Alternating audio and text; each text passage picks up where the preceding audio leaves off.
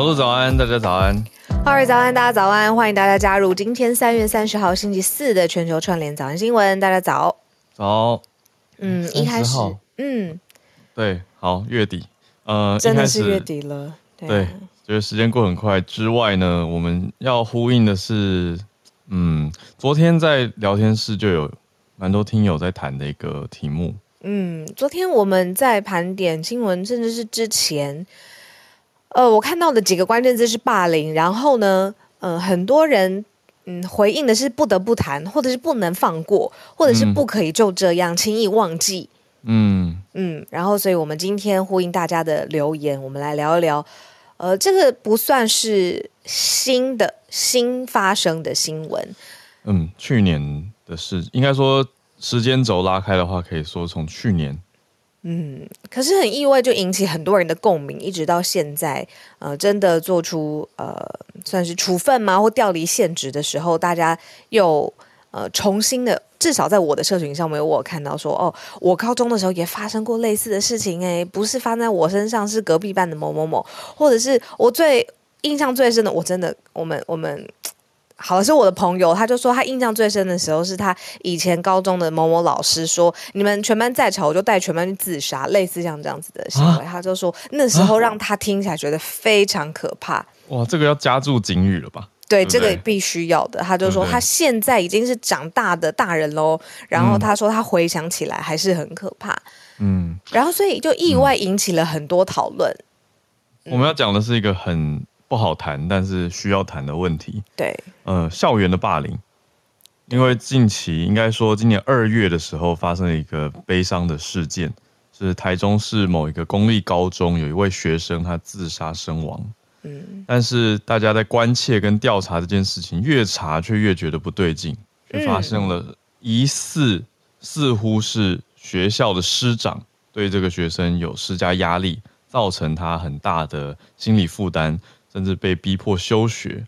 嗯，这压力是什么呢？像是密集的去搜他的身啊，然后或者是呃疑似诬告他什么什么事情都是他造成的，然后一直要他去写切结书，不会再违反校规，不会再忤逆师长等等。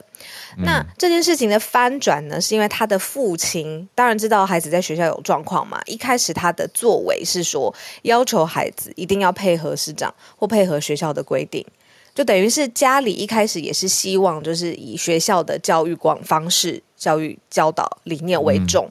嗯，嗯，结果没想到孩子疑似因为压力，疑似因为这些霸凌轻生了之后，那这位父亲去学校听了一圈，才发现很多人都去主动的告诉他说，其实这个孩子在生前遭遇到的情况是这些、这些、这些、这些。对，他这位高中生现在已经不在人世了。嗯、那。嗯，我们看到的持续有在追踪的是财团法人人本教育文教基金会，嗯、呃，有非常明确的在追查这件事情，也举办了记者会。嗯、那这位学生的父亲也参与在记者会当中，直接现身现场，跟许多的呃市议员还有相关人士来调查这件事情，跟公布消息。嗯、那公布了许多呃教育基金会有调查到的迫害行为。嗯，包括说经常在这个学生对这个学生搜身，嗯，还会一直搜他的书包，对啊，而且还会公然的讲说他是社会败类跟垃圾，叫别人不要跟他走在一起。嗯，言语上的，对，就是学校师长对这个学生的攻击。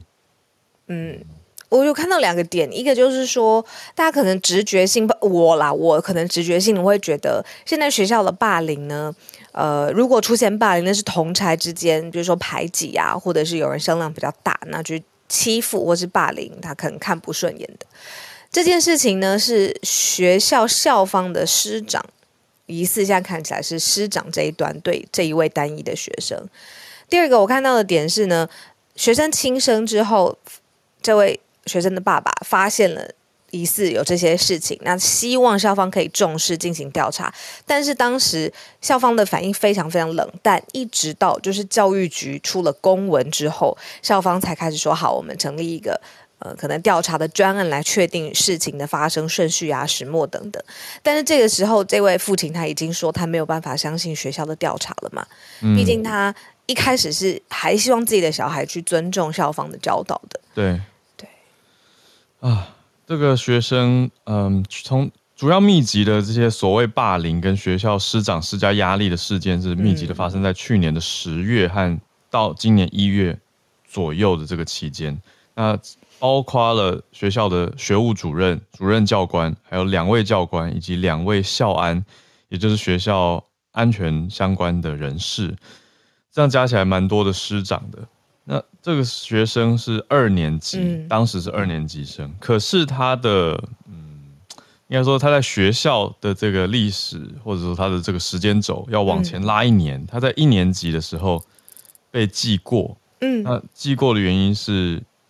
呃，喝酒的关系，嗯，哦，但是从喝酒记过开始，学校就对他的态度，他，对啊，是偏向非常负面的，而且有一点先入为主啊，可以这样子说，嗯。嗯。好，这边为了就是，当然也是要尊重，这是在 ongoing 的事件，那现在也有专业的调查的程序，所以我们好像包括不仅是我们，包括你看到媒体的报道，其实他常常会用“疑似”这两个字，其实就是说在所有的调查报告正式出来之前，我们可能知道方向是什么，可是也尊重当事人。对啊，所以我们现在先用疑似这个，可是它凸显出来的这个问题，是我们今天比较想要探讨，就是说，那如果你发现学校的霸凌的来源是就是学校本身的时候，这个时候应该怎么办？这个处理的程序应该是如何？我觉得这是这个案件很不幸发生之后，现在大家会去思考的一个点。对，因为身为学生的话，我们换位思考一下，如果你是学生。那在学校通常会认为说，哎，学校的教育体系、老师、主任是保护自己的角色。嗯。嗯，但是如果这些人不保护自己，那有机会翻身吗？或者说有机会让自己嗯得到比较公平的对待吗？你说因为曾经犯过错，嗯，就没有办法改正了吗？没有办法有有有一个公道吗？所以这就是。看到，但当然，我们用结果论的话，反推回去，当然不可能，人死不能复生，那这个就是很严重的嘛。那所有现在的回回头看的话，刚刚讲的这几位大人似乎都变成了凶手。嗯、就是如果我们用道德或者是用心理的想法来看的话，嗯，对。可是当然，现在在看的是教育体系是不是出现了一些问题，或者是不要讲那么严肃的话，嗯，我们说。作为教育系统里的大人，是不是大家都要有一些反思？对，可是很特别的事情是这件事情啊，嗯，它折射出很多不同面。像是我刚才浩尔在分享的时候，我就很快刷了一下聊天室，也有人在凸显说，那家庭教育的功能，比如说在孩子他遭受这么大的身心压力，就是他轻生之前，那家庭教育的功能应该做到怎么样？对不对？应该做到怎么样？嗯，就是说。这件事情感觉是一个多面体，我们可以去探说，哎，这个师长应该保护学生，没有做到的时候该怎么办？那学校教育如果真的 fail 了，那家庭教育这个时候怎么去补强他，或者是保护自己的孩子？对，这是另外一个可以思考的。因为我觉得在家里的父母亲跟在学校的师长，嗯，应该都是希望小孩顺利平安长大，做保护者的这个角色。对啊，所以有不同的面可以去聊。嗯，这一次的调查当中，还有发现一件事情，是强迫休学跟逼迫写切结书。嗯、对啊，嗯，那有邀请家长，因为刚刚讲到家长的角色嘛，跟家庭教育嘛，嗯、所以有邀请这位学生的家长到教官室去讨论，说怎么帮助学生。嗯，那家长本来想法是说，哎，应该是好的，结果在现场在讨论什么？讨论的是，如果学校环境不适合这个小孩，是不是让他转一个环境，或是暂时休息一阵子？就是你说明示或暗示说，你走吧。对。是这样子的意思，但是这个学生并不愿意转学休学啊。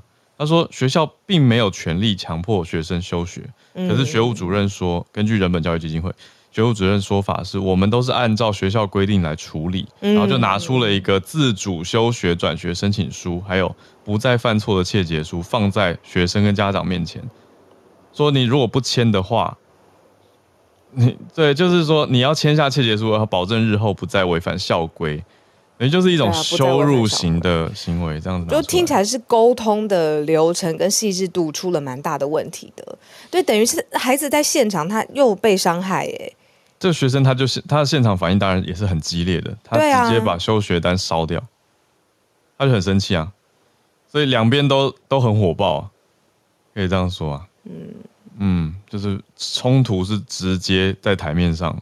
对啊，那如果知道这个学生或者是呃嗯承受的心理状态已经长期可能需要更多的爱或帮帮助，嗯，然后在现场跟他说，不然你自主休学好了。就是类似说啊，我们没办法帮你啊，那当然你走吧。对啊，嗯，所以用人本教育基金会的角度，当然说你强迫休学转学就是违法作为。可是要辩解的话，到底怎样算强迫？因为他也答出的是一个什么自主。对，可是这个是不是就有点像？你看，如果是一个老板说，哎，你要你走，就要叫你写自主离职。对啊，或者说，哎呀，这里不适合你了，你适合更。大的舞台，更多的资源的地方，你就到今天吧。这是说法嘛？啊、可是实质呢？不行不行。对，不行，所以这个真的是让大家会很很多思考啦，然后听了一定是觉得愤愤不平的、啊。对，对，然后还是有人冷静啊。聊天室也有朋友分享说，就是哎、嗯，那你要看看校方的说法是什么？他说，总新闻到现在就是学生嘛，学生家长，然后还有人本教育基金会的。对。的的说法，对啊，那调查怎么样？那调查现在正在进行当中，所以我们也用疑似这样子的话，那看最后的调查方向。只是它呈现出来的讨论是重要的。呃，补一补一个最后的，呃，学校这边的话，我们这边看到台中市教育局是说，学校对这件事的处理态度消极。嗯，那相关人员已经全数调离现职，在等待调查。嗯。所以包括校长哦，对啊，对，因为他说校长现在已经，因为他也是关系人，就是案件的关系人，人，对啊，嗯、他并不是呃刚才调查当中的直接提到的涉案对象，嗯、但是是关系人，所以嗯、呃，以上就是目前这个案情啊。好，我们时间的关系，还是要来，我们来今天四题，今天的国际新闻盘点了，对，对，来，好，我们今天的四个题目会先从。国际的访台还有签署合作开始，我们讲的是捷克，台湾跟捷克越来越多合作了，强度也增强了，这在我们这边的地缘政治上是一个很重要的讯息。那第二题则是美国方面的消息，美国停止分享核武的资料，结果俄国说还是不影响他们要战退和条约的决定哦。那第三题也跟俄国相关，是俄国提出了一个警告。讲的是说，瑞典跟芬兰从之前我们就有在追踪嘛，他们提出来说要加入北约，结果俄国现在的警告有点凶狠。俄国说什么？说如果你们加入北约的话，就会变成和我们俄国合法报复的目标。嗯嗯嗯。那瑞典就去召见了俄国大使来谈一谈。好，那个蛮让人紧张的这种嗯警告方式吗？好，那今天我。我自己觉得比较相对轻松可谈的是第四题啦，等一下也多多来分享的是关于 AI 的发展。嗯，马斯克还有一些专家公开的呼吁说，我们不可以再发展嗯 GPT Four 还要厉害的 AI 了，要暂停半年。这是怎么一回事？我们待会来讲。好，那前面先讲第一个算是比较好的消息吧，就是台湾跟捷克这边的合作。强度增加了。我觉得有听早安新闻的大家应该都知道，这两年整个台海的情势真的是蛮紧张的。嗯，那再加上乌俄战争跟中国之间的关系，整个世界其实都把焦点放在台湾跟台海的时候，在强大的压力之下，捷克这个时候做的出访。的决定很特别，他们五年之来最大规模的出访就是这一次，是众议院的议长，一个叫艾达莫娃的女性。我在看到新闻照片的时候，我觉得她五官深邃，然后很年轻，一头利落的短发。嗯，然后在发言的时候，她说无论在任何情况之下，都要跟台湾同舟共济。她讲的话也是非常有力量的。好，那他来做了什么呢？五年来最大的出访规模，选择台湾，跟台湾夯不啷当签了十一项，呃，共同要一起协作的领域，包括了像科技啦，包括了文化。比如说，举例这个文化举例好了，台湾博物馆，嗯、我们自己的国立台湾博物馆跟捷克的国家博物馆、嗯、展览可以互相合作。嗯，再来国防安全研究院跟布拉格，就是呃捷克布拉格国际关系研究院也有互相的合作备忘录。然后最后最重要的就是我们刚才说的友好声明，友好声明它是在立法院发表谈话的。他是说在任何情况之下跟台湾都站在一起。嗯，那台湾的外交部长吴钊燮也跟他一起共同就是接待他，然后一起在下就是旁边来听他的这样子的呃，跟台湾表达坚定站在一起的信心。他的回应是，当然就是看着威权国家越来越多的威胁，他非常开心捷克的来访，坚定的跟台湾站在一起的友谊，也希望全世界都看得见。这一次这个访团超大团，这一团总共来了一百六十人，嗯嗯，五天的访问。那是台湾跟捷克两边历史上最大的代表团。嗯，对，也是近五年。那对捷克来说，我们刚刚讲的是两边嘛，但对捷克来说呢，也是近五年最大的一个国际出访。对啊，所以可见他的重视程度，还有这次来谈的面向。我们之前讲捷克，大家还有印象吗？我们讲到的是捷克新选出来的领导者，我们在说他。呃，利落的白色胡子啊，记得记得，就说哇，怎么看起来这么好看，有点好看，就是这件事情，对，对，所以这次算一个 follow up 吗？对啊，但现在有实质的更多的合作，因为当时就有讲到嘛，捷克的领导者，现任的新的领导者是支持，很支持台湾的，嗯、那在对于中国的立场上也是比较强硬的。对，没错。嗯，我想到捷克，我反而是想到之前他们应该也是一位议长吧。他为了表达就 make a point 啦，嗯、他用中文说我是台湾人。嗯，这个我印象很深。嗯、对，我们当然都知道他是捷克的议长。那他在中文用中文的语境这样子讲了之后，他就是很吸睛，让我印象很深刻。当时也是要表达说台湾跟捷克其实站在一起的。嗯，对啊。对啊，这次来访的这个艾达莫娃，他在立法院演讲的时候，我看他的打扮，对不起，我的那个 观察角度现在真的是，他不仅非常利落，而且他他 穿了一袭红色的，就是演讲，嗯。嗯呃，第一次那个代表团跟大家见见面的时候，他是全身黑色，哦、然后在边缘的时候有一些花纹。但他真的在立法院发表演讲的时候，是全身代表力量，代表我是有热情，而且我、嗯、我很很坚定的在表达我想要的，又是一袭对红色的打扮。是，对，那接续接续这个艾达莫瓦等于派出了议长嘛，捷克这边的的的立场跟角色是这个样子。那同时呢，也更新一下。捷克的总统就是我们刚刚讲的这位白胡子，呃，Peter Pavel，呃，帕维尔，他昨天也有重申说愿意跟蔡英文总统见面，也说两个人可以在国际会议的场边非正式的会谈，但目前还没有要访台的规划。好，那有在听早安新闻，大家都知道，OK，就是外交层级上有不同的做法。那目前捷克是推到这个层级，就是并没有用正式的呃总统访问，但是总统已经公开表达。这样子的意愿也说了之后，可以在国际场上见面。好，那当然，蔡英文总统他也不在了啊，现在是在国际访问当中，所以我们也继续来看台湾跟捷克持续有没有哪些的后续合作。那同时，呃，帕维尔他也提到了说，立陶宛有被中国报复，因为近年跟台湾走得很近的还有立陶宛嘛。那帕维尔直接说。捷克支持台湾，也有可能导致捷克的商品无法出口到中国，有这样的风险。但是他还是强调说，捷克是遵守一个中国政策，不会质疑中国领土。有这个，我印象也很深，也很也很深刻，就是他的实际的行动跟他在呃维持一中的这个政策上面，你去思考它里面的空间，其实是拉的很大的。对。对，对那他的讲法是说，我们不挑战中国的政策，但是保留跟其他人发展关系的权利。嗯，如果讲人际交往的话，我觉得蛮有意思的。对啊，对，这是很有意思啊。那也是台湾的一个空间啊，就是台湾应该要有更多这样的盟友吧。我觉得更小的时候，我会觉得说，你怎么这样子表里不一？大了之后才发现，国际外交不仅是很现实，也是很实际的专业工作。他可能在。他这样子做，搞不好给他有更多的时间空间的好处，对，对我们是这样，是坏事。就是实质上的话，对啊，对，当然有一个观点，我我也我也不会演的，我朋友也直接讲，嗯、就是他就说又不会有邦交，嗯，就是比较激烈，他就说，但最后也没办法成为邦交国啊，有什么用？我就想说，好像真的是完全不同的想法，因为有些人就觉得，真的没有邦交也，对，就觉得务实的合作是不是胜于虚无的邦交？嗯嗯。嗯，那但是有的人却认为一定要有邦交才是真正的好朋友或者正式，嗯、所以观点不同啊。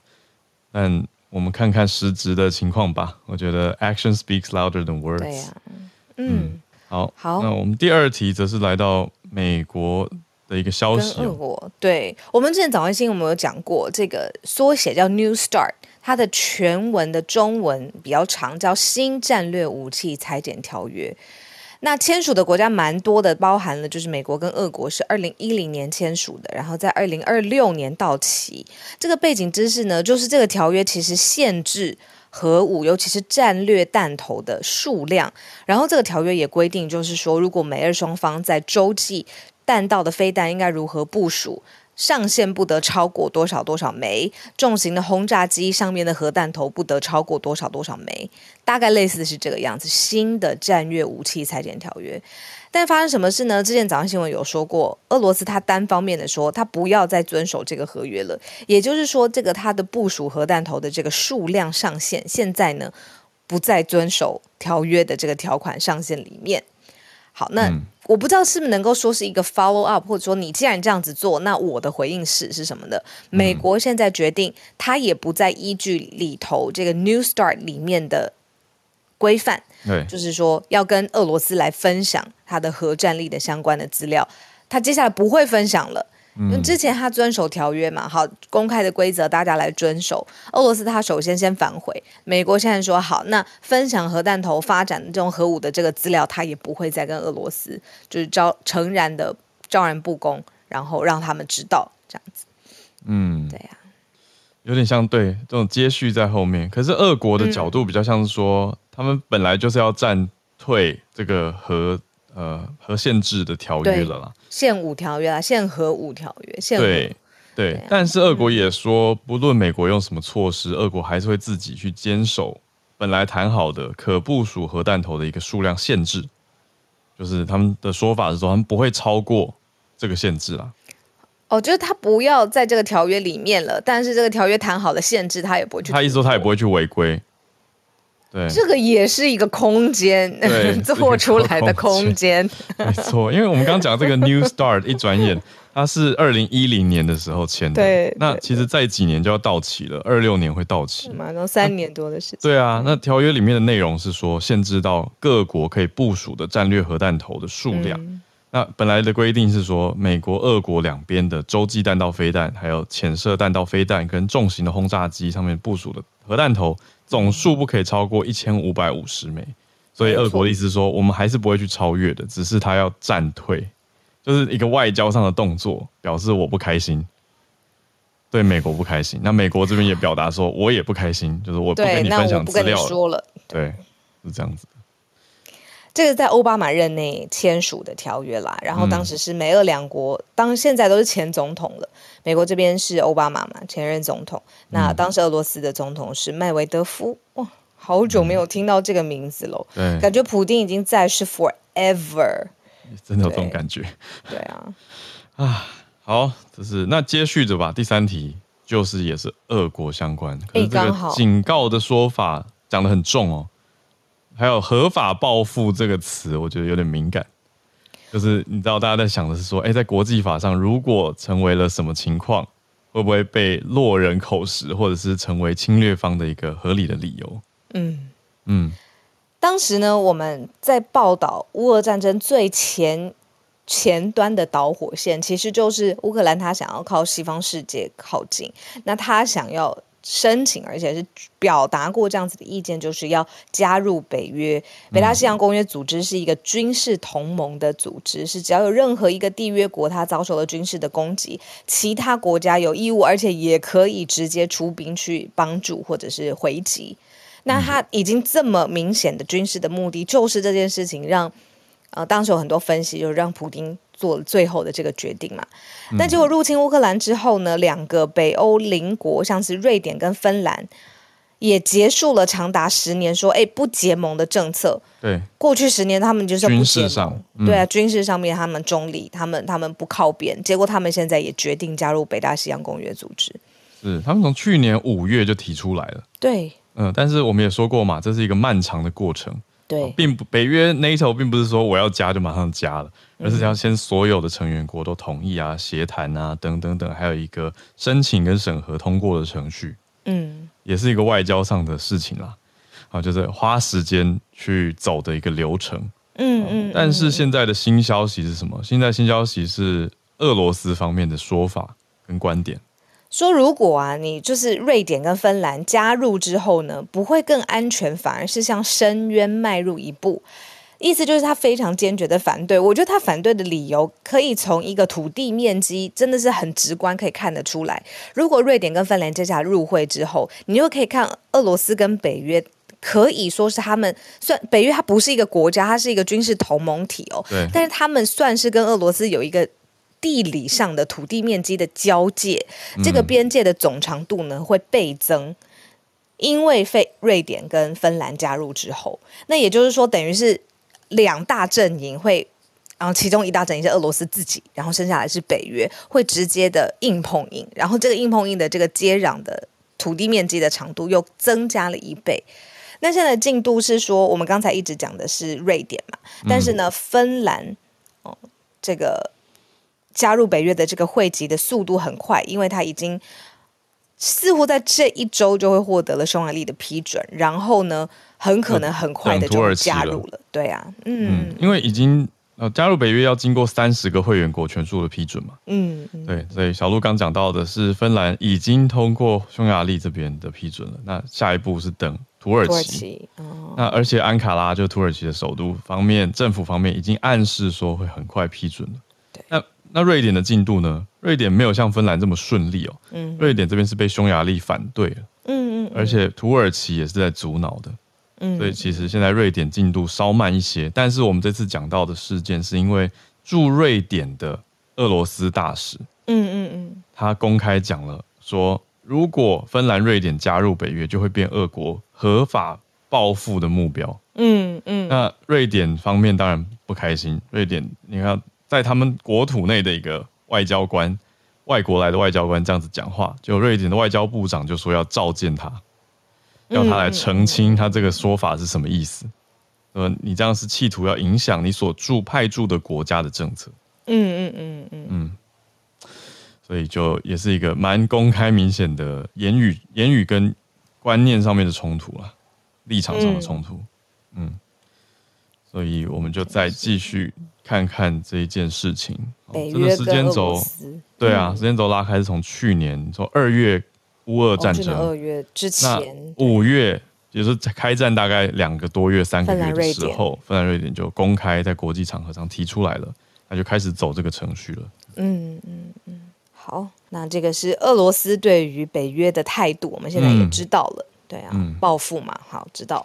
是啊，对啊，就是苦笑，真的是苦笑，哦，就觉得说，俄俄国的说法就是说，哎，我们要防止北约的扩散嘛，这是最早也是出兵乌克兰的理由之一啊。嗯，那那现在其他国家也说要去加入北约，那实际加入以后，俄国难道要一直往西边扩张吗？嗯嗯嗯。有这样子的国力吗？我自己真的实质上会打这样子的一个问号了。那可是没有国家想要战争啊，所以也是一个蛮紧绷的题目。好，那我们来到第四题，我觉得相对好像怎么好像轻松很多。有吗？有轻松吗？我们不觉得哎、欸，我觉得很趣味、欸，我觉得很趣味。我是笑看这件事情。好，因为 Elon Musk 这个世界级的有钱人，嗯、他的说法是什么呢？好，它现在主要是针对呃。Chat GPT Four，刚好我们前几天提到的这个比较新的、更优化的语言模型。对对对，这个 AI 嘛。那为什么我会觉得笑看？是因为 Chat GPT Four 是由 Elon Musk 他共同创办的 Open AI 所做出来的啊。但他后来又离开了。对，他离开了啦。对啊。可是你自己创的一个组织，后来研发出了一个很强的东西，然后你现在写公找其他人跟专家一起写一个公开信，说要暂停发展这个东西才对。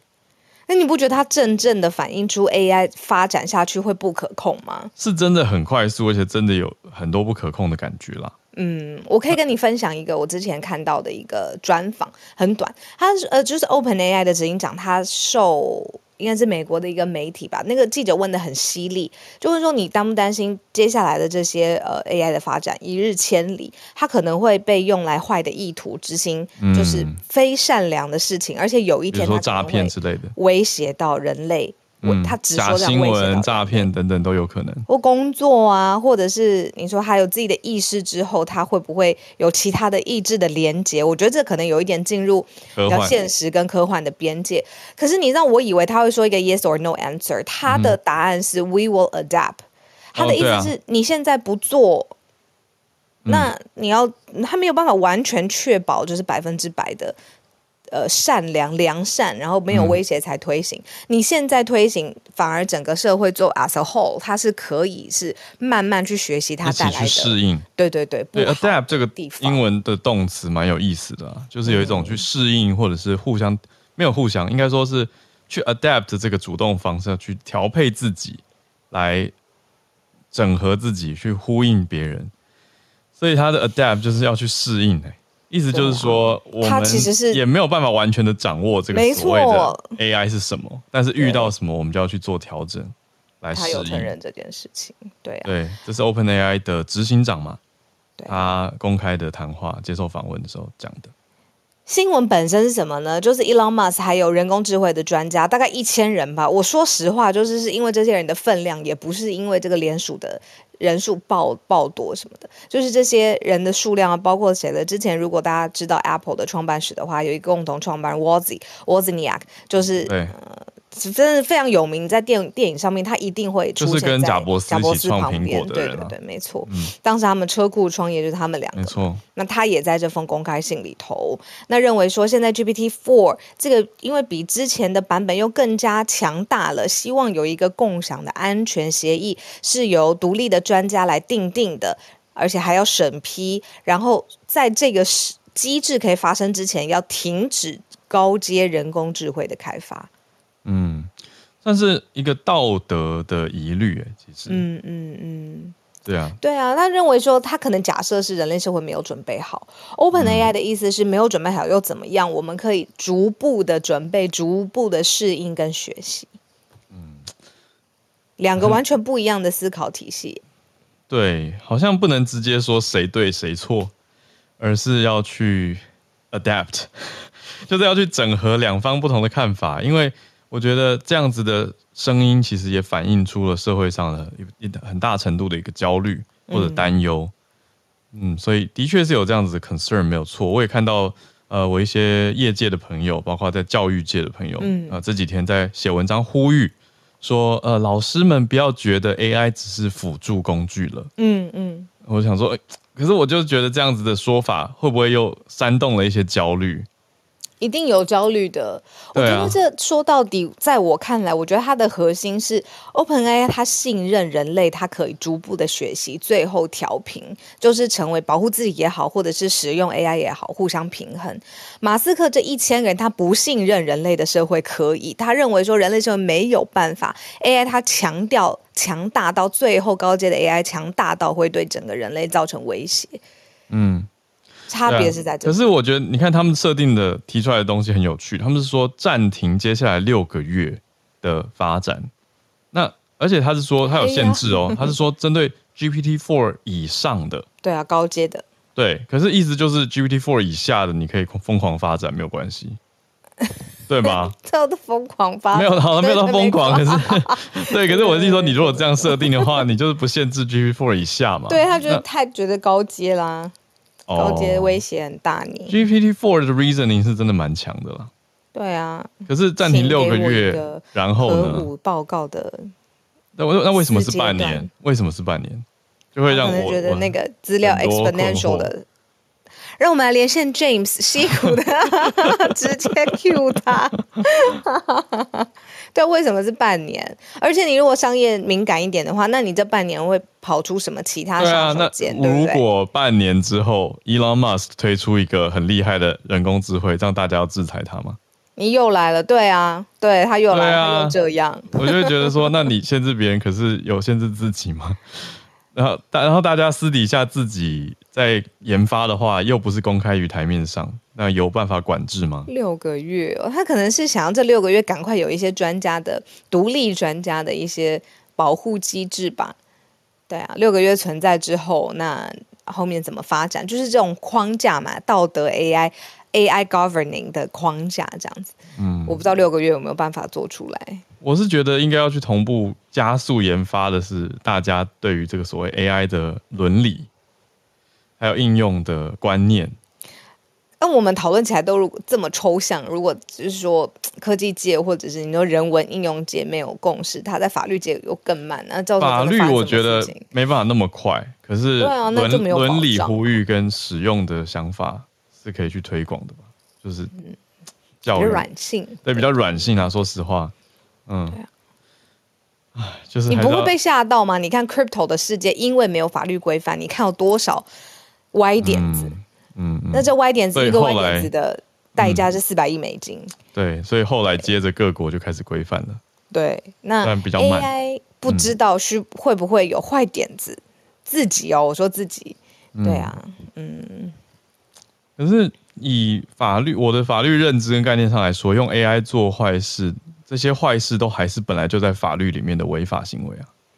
那规则的问题，只是说大家在想的是说，你出现了一个可以让大家恶意应用的，嗯，不见得是卸责哎，因为我的意思是说，假设我拿 AI 做坏事，最后还是就责到我啊。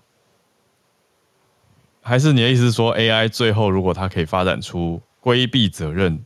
甚至隐蔽自己 IP 等等的这种方法，嗯，我觉得可能要就事、哦、就案件，对，对啊，比如说著作权创作出来的，这样一想又觉得哇，对啊，对，所以真的很复杂。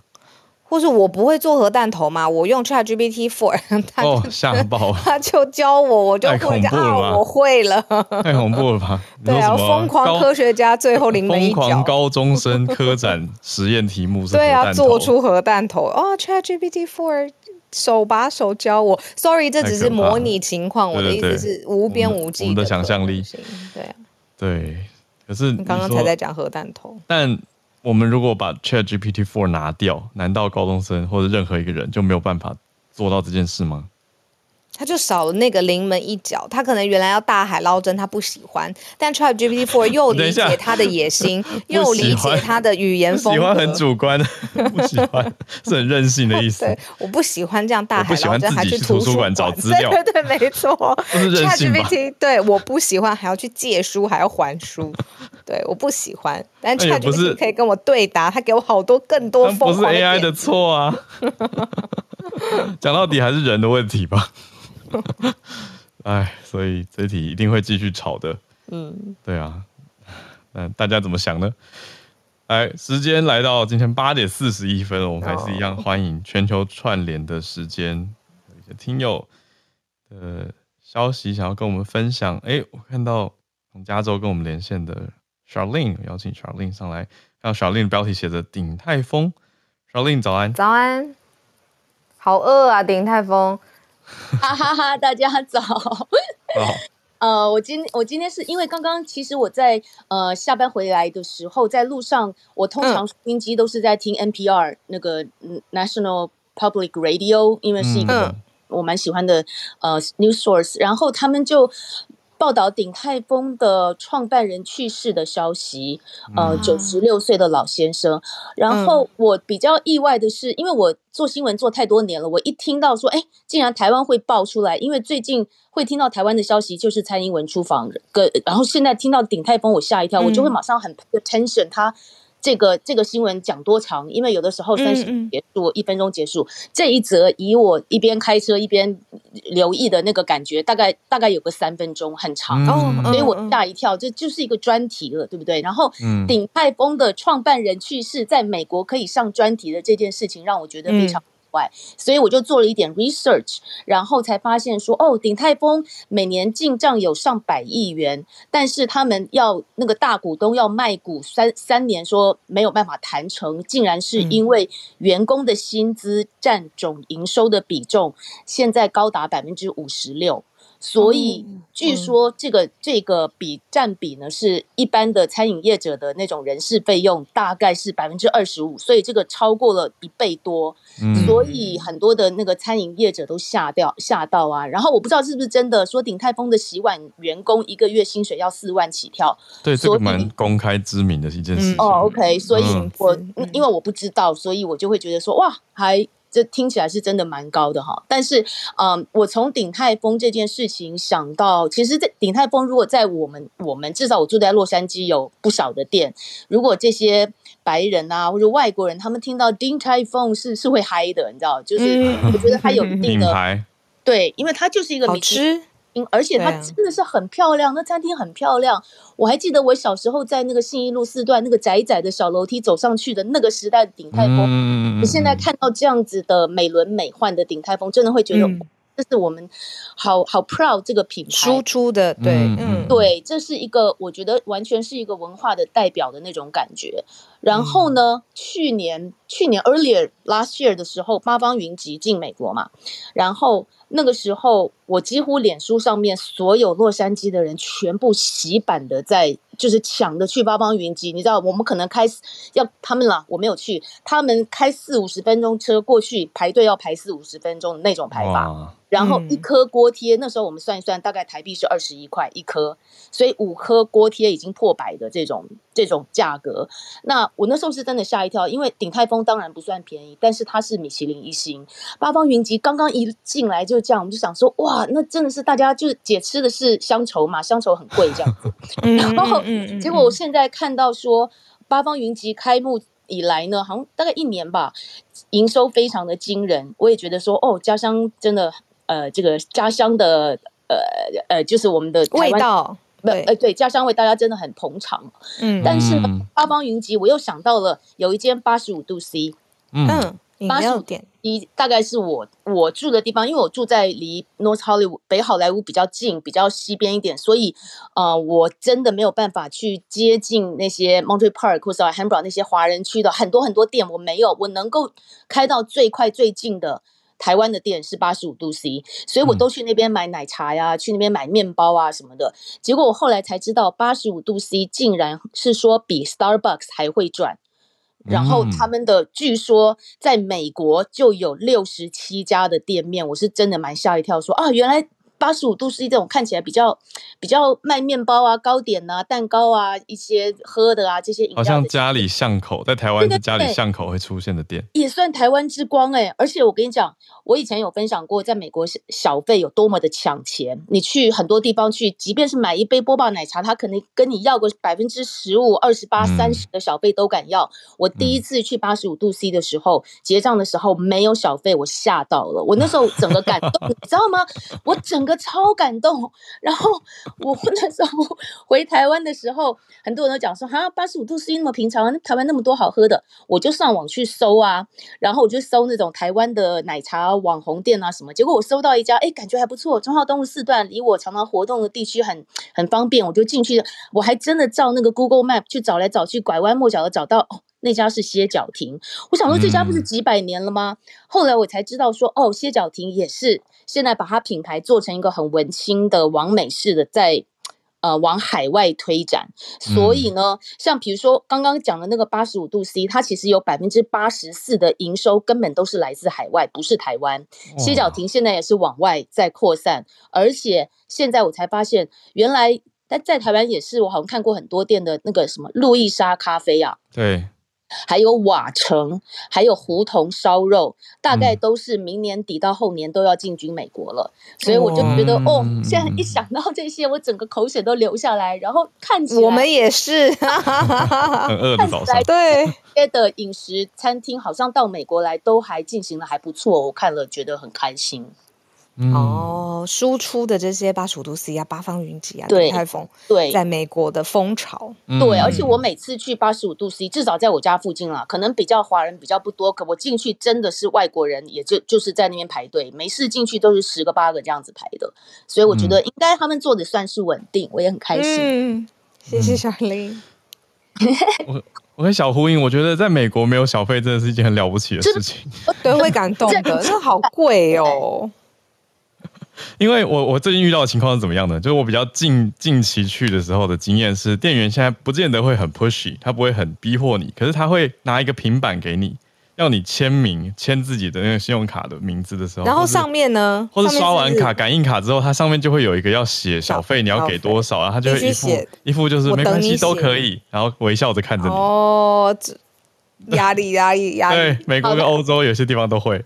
Howard，我要跟你分享个更离谱的是，在洛杉矶有一家连锁店，是好像是韩国女生开的，我忘记了。然后呢，他们开的那个店就是那种很很很 California 很阳光的那种样子。嗯、然后呢，他们的所谓平板哦，是放在墙面上，意思就是你后面所有的人，嗯、你给多少小费，他们全部看得见，打在墙上。哇哇哇！好逼人，这个 pressure here. 对啊，他搞火了以后，我们就想说，好，我不给我，反正都是戴口罩，你把我逼急了，我就不给。戴起来也不知道谁是谁，真的，真的已经做到离谱的地步。所以八十五度 C 不收小费，我吓到了。对，让大家感受一下那个，你知道美国小费文化是很强的。谢谢 Charlene 今天跟我们分享，从鼎泰丰的相关消息延伸到很多台湾的餐饮在国际上面发光的新闻。那我们来连线到戏骨吧。刚、哦、才小鹿邀请召唤的 James 出现了。嗨，James 早安。嗨，早安，小鹿早。呃，对，呃，这个新闻就是刚刚讲到这个呃，马斯克说呃要 pause 一下六个月嘛，然后 GPT Four 之上的这些 AI 的啊呃，呃发展嘛。啊，我有看那个新闻，可是我没有读那个新闻。我刚刚稍微读了一下，然后找到一些重点，然后我觉得。感觉上就是真的是五五味杂陈，就是一方面身为工程师嘛，很想要看这个领域继续发展，继续越来越好；然后另外一方面真的是啊、呃，感觉发展到一个临界点了，啊、呃，开始对这个社会有一些很大的影响，特别在就是人的工作方面嘛。那啊、其实大家不知道有没有想过，就是 ChatGPT 这个东西，它其实是在去年十一月三十号的时候出来的。嗯，然后离现在其实也是也是差不多一季而已，嗯，然后发展真的是突飞猛进，真的是啊、呃、一日千里的感觉，嗯，然后啊、呃、就是在这个模组上来说呢，它其实很有一部分是可以就是丢越多 data 进去，它就越来越厉害这样子的一个模式，就是它就是说它。啊，它有两个 stage，第一个 stage 就是这个 unsupervised learning 的部分，就是说你不需要用人去标注这些资料的呃的的内容，你只要说用网络上的资料、用书的资料、用呃这些百科全书的资料丢进去之后，它自己会啊、推出里面的内容。所以说它其实啊、一方面就是知识知识它可以学的特别快，就等于说你丢更多，它学更多；另外一方面就是说它可能可以啊、generalize 到更多的语言上面去。反正基本上就是说，很有可能这样子的一个模组，啊、呃，已经就是人可能已经找到一个很好的模组，可以用来啊、呃、无限的 scale 这种概念，对，嗯，这是它的危险性。然后、嗯、again 四个月的时间就已经这么厉害了。那这个信里面他有提到说，嗯、呃，他觉得说，就这些人觉得说，啊、呃，如果再让这些 AI 系统继续发展下去的话，它可能有一些啊、呃、不好的影响，像是说假新闻的创造啊，或是说呃工作的自动化。然后他们觉得说，要先了解说这些东西的 risk 在哪里，然后再继续推广啊、呃、AI 的发展这样子。那他有说，at some point，就是 maybe it's important to get independent review，就是说要要有其他的人，可能业界外的人，可能比较知道人文方面的一些专家来分析分析一下这些系统，然后来决定说是不是应该要啊、呃、限制这这些。地方的 growth，甚至是我有一些啊、uh, testing 的、uh, testing 的部分，嗯、我觉得一个很好的 analogy 吧，就是啊，uh, 我以前在一个呃、uh, 自动驾驶车子的公司，然后它呃、uh, 这个领域是非常啊、uh, 需要很多呃、uh, government regulation 的，就是在其实还没有推出任何服务之前呢，啊、uh,，这个是很少数，因为在科技上其实啊、uh, 政府的。管制其实都是都是 delay 这个这个科技的发展的。不过在自动驾驶这方面，反而是呃反过来，就是说呃在 DMV 啊，就是一些呃呃政府的管制局，他们都有都有一些规范了。就是说你可能要经过一些测试啊，嗯、你要申请一些 permit，你要有一些 fallback，你要知道说警车在哪里，救护车在哪里，你必须要认得一些 test case 这样子，你才可以推出来。那当然其实都是大框架，没有很多细节。啊、呃，这方面可能未来要再继续继续发展。然后我是觉得说，这个语言模组的部分，很多人可能以前没有想过它的 impact，然后在这一季，大家突然发现说，完蛋了，你是好像可以取代很多这个白领阶级的工作，可能说税务的，可能说财经的，可能很多工作内容都可以直接被取代。嗯，对。然后 GPT Four 其实呃有一个小小的呃，这个他在发发发布他的模组的时候有说，就是它可以。输入非常多的文字，这是以前模组做不到，代表说它可以把全部的这个税率的这个呃呃法啊、呃、法规方面的都直接灌到模组里面去，嗯、然后它可以直接帮你做就是退税的部分，对，嗯、所以其实说可以完全就是把这个很很多的这些比较简单的税务的呃的工作都给取代了，对，所以其实是啊、呃、感觉到这个需要，然后可是另外一方面，六个月的 pass 其实这就就是跟那个 Prisoner's Dilemma 一样嘛。你说六个月 pass，你叫大家放着困境，嗯，对，就是不太可能会有大家停住，因为这个等于真的是未来的啊、呃、用途真的是太多了，然后大家都大家都想要有最好最最最最好的模组嘛，那嗯，我是觉得是一个非常非常困难的一个啊、呃、一个一个地方，所以才五味杂陈。那那嗯嗯嗯，那那可能就看各个政府要怎么样处理这样子的一个一个状况吧，嗯，然后我是觉得。科技发展应该还会继续下去，对，呃对，for better or for worse，不会，对，对啊，不会因为呼吁就停。嗯，我觉得很像小鹿昨天讲的，现在的时代关口很像是当年智慧型手机刚兴起的时候的感觉。那你怎么可能禁止智慧型手机的发展？就是现在现在的发展，现在的 AI 就很像是一个新兴起的，大家都在热的一个一定要研究的东西啊，啊，实在是很难。只是它的 impact 可能会更大，嗯、就是可能真的会取代工作。以前智慧手机可能就是让你有更好的呃接受讯息的方式，现在就是直接把你的工作取代掉了，那就嗯有点不太一样。对，嗯嗯，重要性来说，对，嗯嗯。谢谢 James，今天真的被召唤了，谢谢，感谢 James。我刚刚在看聊天室，就是也有聊就说哇，没想到 James 真的被 Q 上来，我觉得很可爱。谢谢，谢谢你们。好。我我觉得 AI 跟那个 iPhone 给我的感觉不一样哎、欸，会不会是因为现在 iPhone 我们已经很就是智慧型手机已经很熟悉？我觉得它是在一个有限度的空间里面，它就是在一个你要四面有墙壁的地方在发展。AI 不是它没有边界嘛？这是我想到的譬喻，可能有点抽象，但是它给我的那个压迫感是、嗯、是来自于这个方向这样子。对啦，的确是很不一样啊。James 刚刚讲到就是会不会取代工作，这个很很实质嘛？嗯。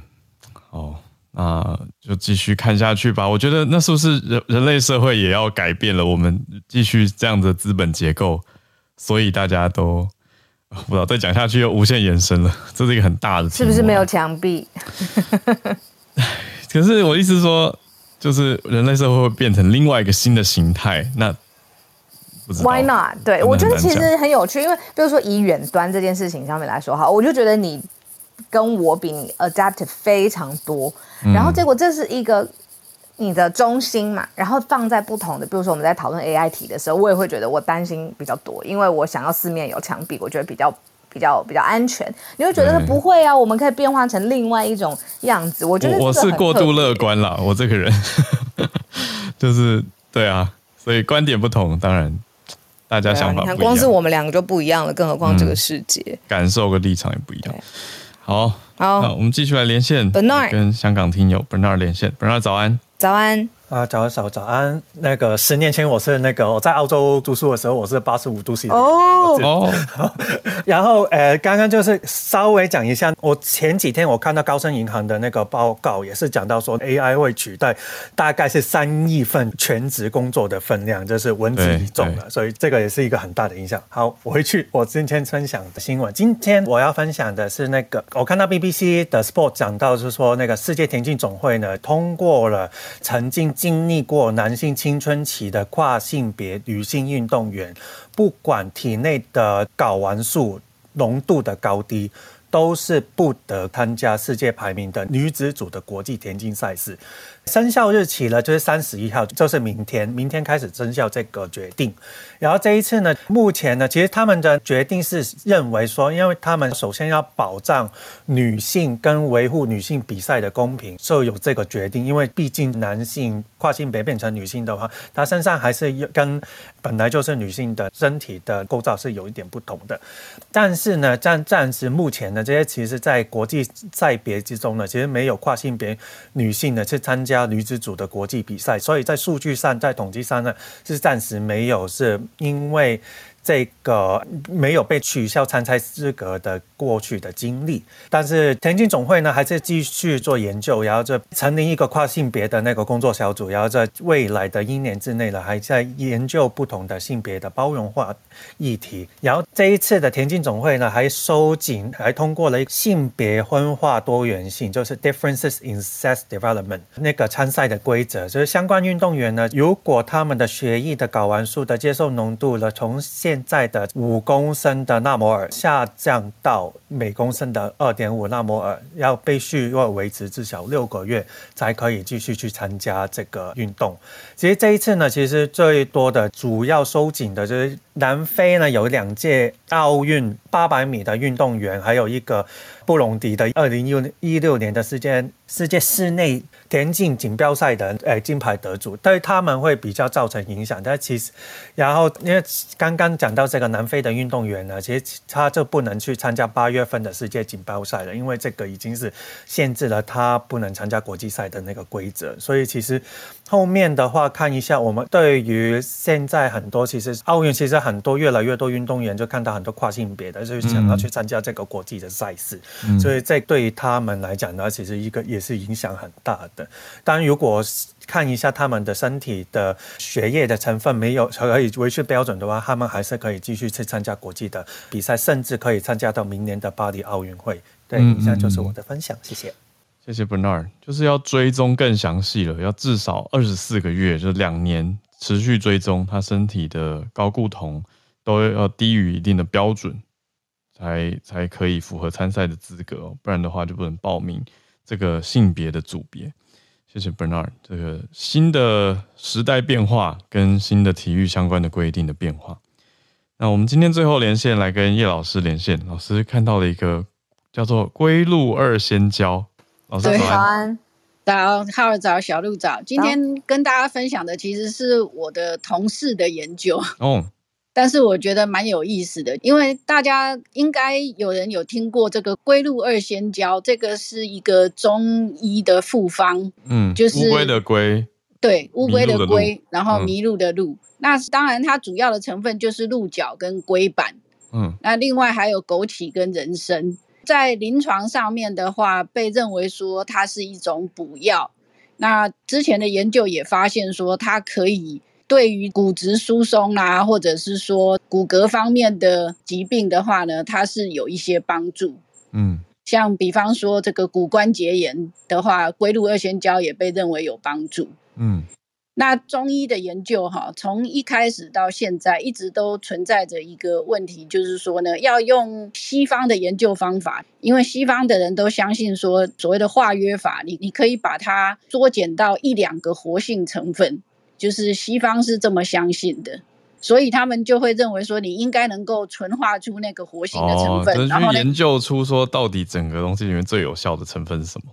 对对对，比方说我们过去知道的像，像呃鸦片里面的吗啡啦，然后金鸡纳树皮里面的奎宁，都是这样被分离出来的。嗯嗯。但是中药相对来说就比较复杂，有些中药就没有办法用这个方法，就是分离出单一的活性成分。哦，对。但是我的同事的这个研究哈，他没有把四个成分，刚刚提到说龟鹿二仙胶是四个成分嘛，嗯，那他是把里面的龟甲跟鹿茸。拿出来分析了以后，结果发现说呢，炼制过的龟甲跟鹿茸呢，里面有一个五个氨基酸所组成的生态，嗯，那它有活性，它可以刺激骨细胞的发育，嗯，然后进一步，因为这个五个生态虽然已经很小了，就是五个氨基酸已经很小了，但是他发现说，这个五个氨基酸的碎片呢，在小肠里面会进一步的被分解成更小的。就是四个、三个跟两个的片，两个氨基酸的片段。嗯，结果他们发现说呢，这些氨基酸的片段里面呢，有一个三个氨基酸的片段呢，它的效果很好。嗯，它可以让这个骨细胞的发育显著的上升。嗯，那也就是说，也就是说，这算是中医的研究里面可以说是比较少数能够找到活性成分的一个研究。嗯、那当然就是说，我相信他们未来应该是打算要把这个活性的成分再进一步的测试之后呢，再去可能会应用在临床上面。那这样子的话呢，可能就不需要用那么多的龟甲跟鹿茸。嗯嗯嗯嗯，毕竟。呃，事实上，大家可能不知道，好像那个台湾的这个，呃，那个叫什么？哦，食蛇龟呢？事实上，在这几年呢，因为中国的需求，其实已经造成食蛇龟被滥捕啊，然后它的数目显著的下降。嗯。而且新闻也时不时的会播报说，发现大量台湾的食蛇龟被捕捉，然后打算要走私到中国这样子。哦、是一级的保育类，台湾一级保育类动物。对对对，但是之前有一个新闻就曾经报道，他们抓到了那个走私，打算要走私几十只食蛇龟。嗯，对，所以就是说，如果像这样子可以找到单一的成分有效的话呢，事实上未来就可以用化学合成的方式。来合成这个成分，嗯、那就可以减少这个龟、乌龟跟这个鹿。当然，鹿是比较还好啦，因为是取它们的角嘛。嗯。但是龟甲的话，那可不得了，那是乌龟的骨骼。嗯。所以非得杀了乌龟不可。嗯，理解。以后可以用化学的成分去呃制作出来，就不用造成这么多的杀伤、毒害。对对对，对啊。嗯嗯嗯。谢谢叶老师。哦，新的对龟鹿二仙胶活性成分，嗯，对，应该说龟鹿二仙胶已经行之有年了啦。对对对，就是呃，很多骨质疏松的人会特别关注吧，嗯，因为特别筋骨方面的，它可以固筋骨嘛。对，可是现在这个研究的方向，哎、嗯，可以减少一些，渴望可以减少一些杀害。嗯，谢谢叶老师，也特别谢谢今天上来跟我们分享的 Charlene James Bernard 叶老师。然后翠翠今天非常贴心，她说，呃，她今天其实已经准备好了要分享的题目了，呃，跟日本高中生有有关系，但是她看到时间的呃可能不够，她想说把时间留给其他人。特别谢谢翠翠，很温馨。那、啊、翠翠欢迎明天礼拜五来跟我们分享了。来，嗯，对啊，我们就明天礼拜五。时间过好快啊，OK 的廉价嘛，我们 对啊，大家准备迎来一个廉价的节奏，所以明天廉价前礼拜五会是我跟他在一起，那就明早见了，大家。明早见，谢谢谢谢，大家拜拜，拜拜。